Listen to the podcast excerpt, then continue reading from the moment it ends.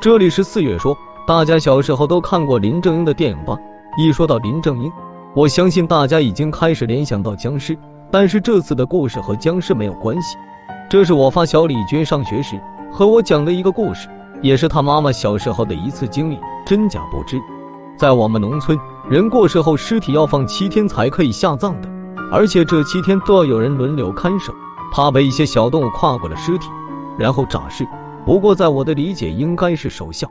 那时候，李军妈妈的一个亲戚去世了，守完七天灵之后，就要抬棺材进山里下葬，而李军妈也要跟着一起去。那时候的李军妈还很小，她妈妈的身高也就比棺材高一点。抬棺人把棺材抬起来后，她的身高就和棺材一样高了。李军的妈妈不需要跟着一起到山里，不过她要送出村口，在送出村口的过程，她一直跟在棺材旁边。据李军妈说，刚开始觉得没有什么，后来走了一半路程的时候，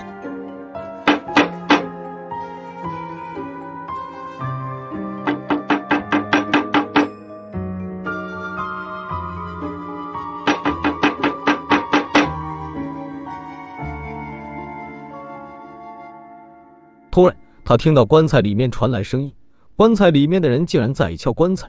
李军妈四处观看。好像其他人都没有听到异常，大家都在走路。当时好像就只有李娟的妈妈能听到。那时候她还很小，感觉到很害怕。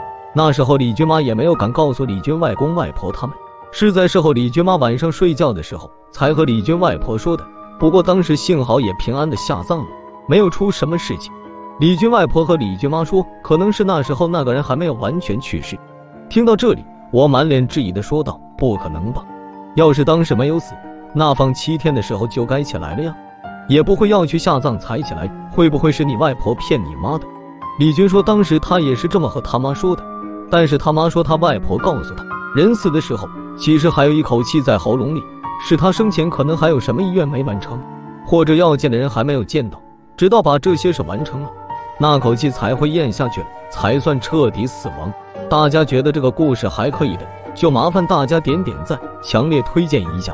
谢谢了，这里是四月说，今天的故事就到这里，如有不适，还请退出。